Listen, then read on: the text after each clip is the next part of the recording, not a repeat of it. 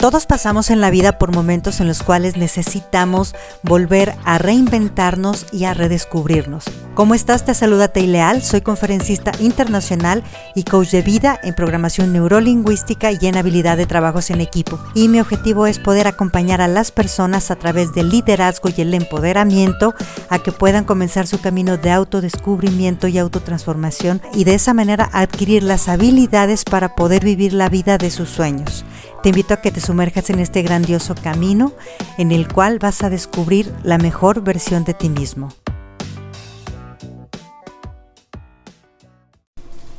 Muchas veces las personas a las que más amamos o en las que más confiamos cometen un acto de injusticia o de abuso contra alguien que no se podía defender, que no estaba en las condiciones de poder parar algo y cuando nos damos cuenta es tan grande el miedo de decepcionarnos de esa persona a la que amamos que preferimos tomar partido por él y empezamos a buscar justificaciones en nuestra mente para echarle la culpa a quien realmente fue el afectado en la situación.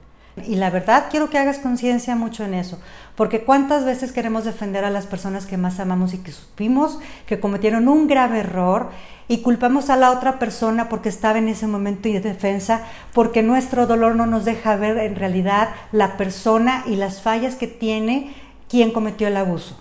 Y yo quiero en este día que tomes conciencia y que tampoco seas injusto, porque sí, Probablemente también te pueda afectar el que la persona que más amas haya cometido un acto, pero también te afectó a ti, pero no porque tú seas afectado y porque no tengas la capacidad de reconocer que quien fue eh, realmente el responsable con toda su intención, conociendo su posición de ventaja, conociendo su posición de estar traicionando una confianza, hizo hacia otro.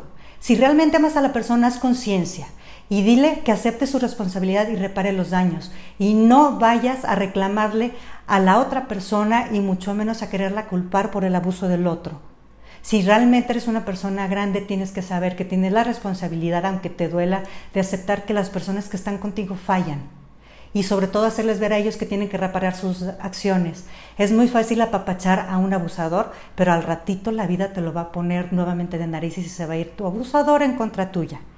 La vida es bien justa, la vida es bien transparente y la vida siempre pone, quieras o no, en su lugar a quien donde quiera estar y a donde deba estar.